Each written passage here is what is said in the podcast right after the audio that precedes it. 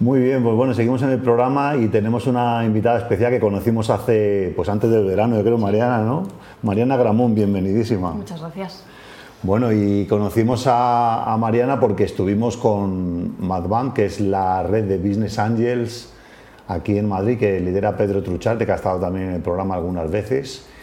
Y bueno, pues es una manera de, juntar eh, proyectos que están incubándose o están en fase de aceleración junto con inversores, porque bueno, pues aquí en Resiliente Digital lo que destacamos es que la tecnología no hay que irse a Silicon Valley para desarrollarla, ¿no? sino que aquí en España pues podemos encontrar empresas como lo que nos va a contar Mariana hoy, que solucionan pues, eh, problemas que tiene la sociedad y gracias a la tecnología.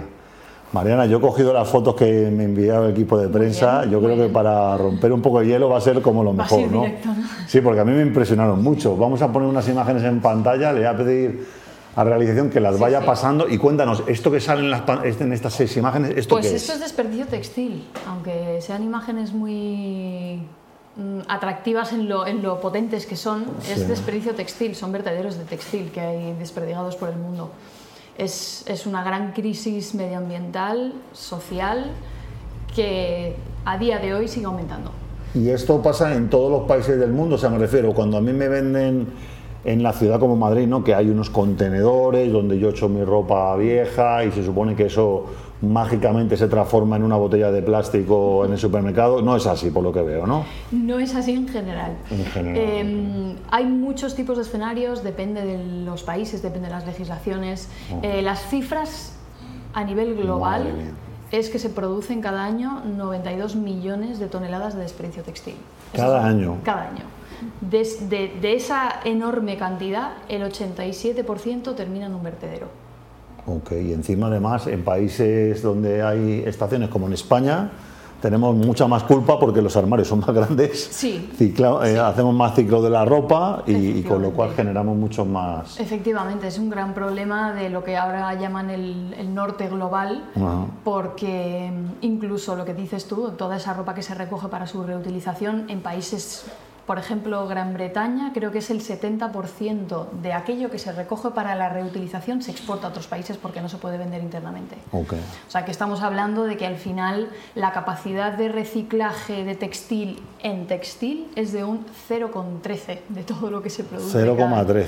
Es, es, bestial, sí. y claro, es que esto es como una cadena que al final todo va sumando, porque también las empresas tienen grandes obligaciones de, de, de, pues de, vender, de sacar las ropas a, temporada. Tú has tenido además una propia empresa ¿no? de, del mundo de la moda, ¿no? Diseñabais y, y hacíais vuestras propias prendas y supongo que con las temporadas, ¿no? Cada año cosas nuevas, ¿no? Y poco a los consumidores nos han metido el tema de que, bueno, pues tiene que, fíjate, yo soy muy aficionado a zapatillas y, soy muy seguidor de pues, Nike Adidas, ¿no? que son los, mayores fabricantes tal, las zapatillas baloncesto me gustan mucho.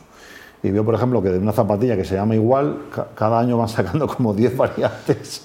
Y es que es prácticamente imposible como decir, no me la como, porque son además diseños muy bonitos. Luego el tema de los influencers también, o sea que tenemos como consumidores mucha presión. Sí. Y encima también el tema de que alimenta nuestra dopamina, como hemos estado hablando antes con Ángel, ¿no? que lo puedes comprar y tenerlo ya en horas en tu casa o el día siguiente. Claro, sí, estamos, en, en realidad todo esto responde a un modelo productivo, mm. que en el mundo de la moda, pero en otros sectores pasa igual, en otras industrias es un modelo productivo lineal de crecimiento exponencial, al final mm. es el modelo en el que estamos viviendo. ¿no? Y mm, el, el, caso concreto del fast fashion, que es lo que se llaman a todas estas marcas que generan esa vorágine de producción y de consumo, es la sublimación total de este modelo de lineal de crecimiento exponencial. Y esto es lo que genera la ansiedad por comprar, eh, genera estas cantidades que son orbitadas de desperdicio. Al final es una maquinaria que cada vez tiene que ir más rápido y eso es a expensas de algo, es a expensas de los recursos planetarios y a expensas de seguir incentivando un modelo de... Eh, consumo de recursos, producción, compra, desecho. Sí, al final es como lo, como lo de la comida, ¿no? que al final tenemos gente más, más, más, gorda, con peor salud y encima luego los gastos de médicos son más altos. Efectivamente. Bueno, y, y, entonces eh, tú te has puesto a, a, crear T-Neutral, ¿no? que es, eh, una, una, una, apuesta por poner un poco una solución a esto. ¿no? Cuéntanos, T-Neutral. Sí, pues T-Neutral nace cuando mi hermana y yo cofundadoras, eh, éramos marca de moda. Nosotras éramos una marca de moda sostenible que nace en 2016 con la idea ya con el ADN sostenible en el centro, con la idea de reformular este proceso. Esto ya lo sabíais, ya sabíais que este problema existe. intuíamos, intuíamos. Claro, porque aquí en España no se ven estos vertederos, o, hay en España vertederos. Hay vertederos, pero, pero las dimensiones de los vertederos informales en lugares donde los del norte global no, no tenemos que verlo, son mucho mayores. Eh, lo que nos ocurrió es que nosotras abordamos todo el proceso productivo desde, a título individual desde nuestra marca para intentar reformular el, modelo, ¿no? el modelo predominante. Llegó un punto en el que nos topamos con el problema del desperdicio a nivel global. Y claro, en el momento en el que ves estas cifras, dices, claro, si yo soy una marca que intenta poner solución desde el, eh, desde el mundo productivo a un modelo lineal de crecimiento global, eh, añadiendo producto al mercado, no estoy dando solución al problema. Porque en realidad, si, si nos ponemos puristas, y respondemos a estos datos que hemos dicho del 87% que termina en vertedero, cada prenda que yo vendo es un potencial desperdicio, por muy sostenible Aunque sea, más sostenible, pero... Es que da igual. Entonces, claro, eh, como marca dijimos, si nuestro ADN es de impacto positivo, no podemos seguir produciendo. Tenemos que parar y tenemos que reorientar nuestra capacidad creativa hacia una solución que no parta del individuo, considerando nuestra marca como lo individual, sino que sea una respuesta colectiva, que pueda ser abordada a nivel industria. Que vaya al sistema, a la base. Efectivamente, donde realmente se puede dar solución a un problema de esta magnitud. Y tirando de ese hilo es cuando nace T-Neutral, es decir, ¿qué solución podemos poner sobre la mesa? Entonces lo que hicimos fue mirar ahí fuera qué modelos había para dar solución a otros agentes contaminantes. Por ejemplo, el mundo del carbono, el mundo del plástico, el mundo del vidrio. Claro, porque esos temas sí son populares, incluso ya ha, pasado, han pasado años, se ha llegado a las escuelas, incluso. Yo, bueno, yo hablo con mis sobrinos y están mucho más concienciados ¿no? del tema de cuidar el planeta, el tema de los residuos, tal. Eh, sin embargo, pues por ejemplo, yo de título personal no conocía que hubiera nada en tema de la ropa, ¿no? El, desperdicio textil lleva encima de la mesa muy poco tiempo. Por eso cuando nosotros nos pusimos a pensar, em, nos basamos en lo que ya se había trabajado. Hay muchos, muchas décadas de trabajo en, otros, en otras materias y lo que hicimos fue trazar un paralelismo con el mundo de la huella de carbono, eh, principalmente para hacer el paso número uno, que es ponerle nombre al problema. Okay. Había que encontrarle un nombre que pudiera ser adoptado a nivel industria. Si todos lo llamamos igual, hay objetivos comunes, hay un lenguaje común y todos podemos ir a una a ponerle solución a un problema. ¿no? Y de ahí nace la huella textil. Okay. Es, es eh, la unidad de medida que hemos desarrollado para poder cuantificar y trazar la cantidad de textil que resulta del proceso productivo eh, de un bien textil. Y, también entiendo que en inglés también se crea el concepto. Textile footprint, sí. El footprint, no textile footprint. Efectivamente, es literalmente como si habláramos de la huella de carbono, pero de la huella del material textil. Una vez ya tienes nombrado el problema y tienes una forma de calcularlo, de medirlo, eh, ya puedes trabajar para reducirlo y en mm. última instancia compensarlo. Ok, para proponer un plan, para proponer una prueba, hacer una propuesta. Efectivamente. La idea era eh, trazar un plan que fuera iterativo, o sea, un plan que, que, permitiera a cualquier productor, a cualquier retailer, a cualquier marca, coger la huella textil, medirla, reducirla y compensarla. Ok, o sea que puede aplicar para una super multinacional del textil, como para un fabricante a lo mejor de, de, Barcelona que diga, pues yo hago a lo mejor 500 prendas al año y también puedo aplicarlo. En eso estamos trabajando, hemos desarrollado una metodología, eh, publicamos en julio de este año el white paper explicando las bases de esta metodología y a día de hoy ya la estamos testando con players reales, estamos trabajando con marcas en medir y trazar su huella textil. Es, es, es nuestro objetivo. Al mismo tiempo estamos trabajando también en lo que sería la otra parte de la balanza que es el compensar. Es si yo me quiero responsabilizar al 100% de mi huella textil, reducir evidentemente es el primer paso, pero todo aquello que no he podido reducir, al menos poder compensarlo.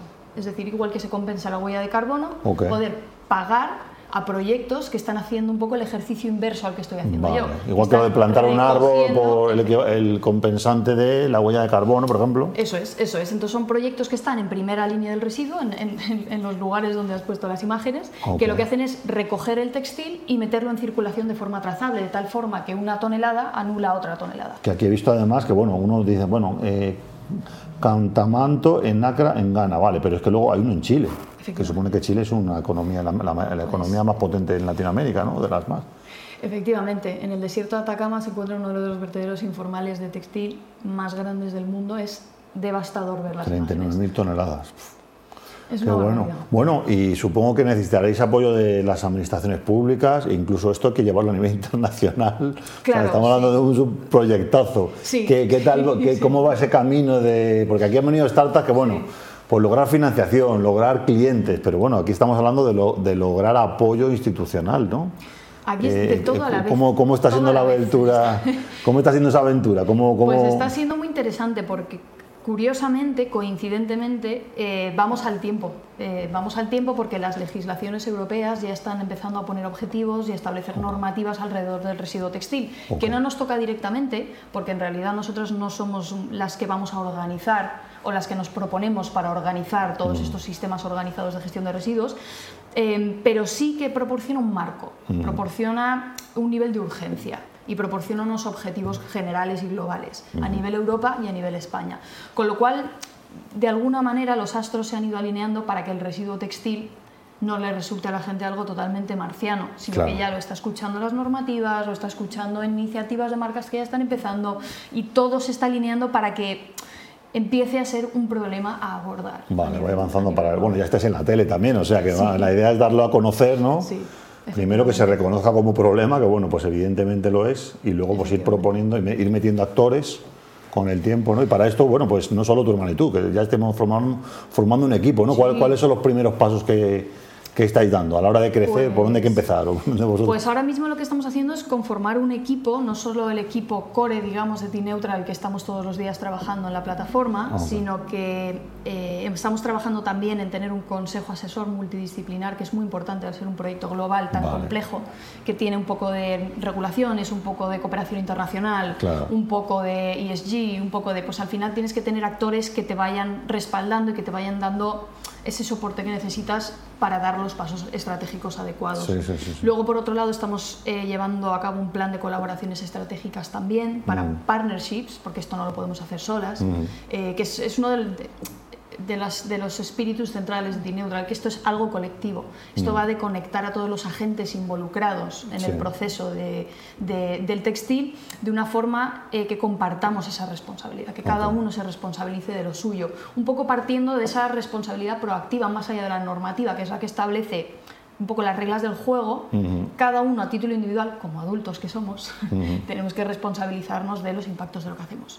O sea, yo pongo, me imagino un paralelo, me invento, por ejemplo, que al igual que en años anteriores llegó un momento que, bueno, el tema del tabaco ya se vio que era malo para la salud, se empezó a prohibir y tal, y las propias farmacéuticas vieron en su estrategia de comunicación que habría que, bueno, pues apoyar a investigación contra el cáncer, informar a los consumidores, a- atacar las nuevas regulaciones pues un poco también que los actores de, de- de, pues, de- del tema de, textil que también vayan como Claro. hasta informando a los propios usuarios de oye esto que vas a comprar al igual que compras un móvil y tiene una batería que luego habrá que reciclar compras un- un- una prenda que a lo mejor pues oye para seguir una normativa pues tiene que tener tales requisitos al igual que nos cuesta la- de pronto la comida orgánica más cara no pues a lo mejor en la prenda textil pues pues no debes comprarte cuatro, cuatro al año, sino que todo- comprarte solo una. Todo va de la mano de ese cambio de modelo. Al final, el medir, reducir y compensar, eh, nuestro objetivo es que funcione como acelerador de transición hacia un modelo Mm. circular, menos centrado en el crecimiento, Mm. más centrado en el progreso, más centrado en, en la prosperidad dentro de los límites planetarios, que Sí. permita a la industria prosperar pero dentro de un marco acotado. Eh, y sobre todo responsabilizarse de los impactos. Y curiosamente, eh, la respuesta que nos estamos encontrando por parte de las marcas, porque si lo piensas, es una foto poco halagüeña la que les estamos enseñando. En el momento Sí. en el que mides esa huella textil, te das de bruces con una imagen Ya. de tu impacto que a priori asusta, ¿no? Claro, sí. Pero al- a la contra de lo que habíamos pensado, lo que nos estamos encontrando es eh, mucha proactividad y al final una sensación de por fin tenemos una métrica nuestra, por fin Mm. tenemos una métrica que es específicamente vertical a lo nuestro, que nos ayuda a medir nuestro impacto de nuestro material principal y a trabajarlo para acercarnos a la circularidad. Sí, tomarlo como algo constructivo, ¿no? Porque de pronto decir, oye, he estado responsable de la gestión operativa de una super fabricante textil y resulta que te encuentras, pues mira, esto ha generado todo esto. Pues el, el primero que, yo creo que lo bueno es que se lo vais a contar a ellos los primeros, ¿no? Claro. Y que bueno, oye, y que luego, bueno, pues que se empiecen a poner planes. Efectivamente, ese es un poco el objetivo, el, el, el que esto no sea enseñar las vergüenzas, Sí. sino que sea una manera de reconocer, de verse delante del espejo, un poco haciendo un paralelismo, de desnudarse delante del espejo y de decir, bueno, pues este soy yo, em, vamos a ver qué podemos hacer para reconstruir y volvernos a vestir de forma adecuada. Primero hay que desnudarse para volverse a vestir. de Totalmente. forma Ah, mira, adecuada. además la, la analogía. Sí. Pues Mariana, aquí tenéis la web, ¿no? tneutral.com, donde está la información, además ya lo tenéis en inglés, para productores, proyectos de reducción, o sea que se puede empezar a, a- a apoyar ya desde ya. Se puede medir la huella desde ya. Qué bueno, qué bueno. Sí.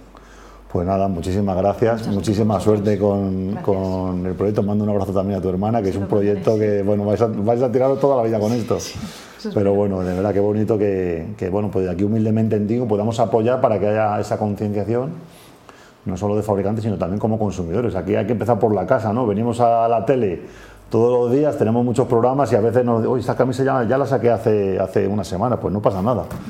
No pasa, si no vamos como Zuckerberg con una, cami- con una camiseta negra todo el año y ya está.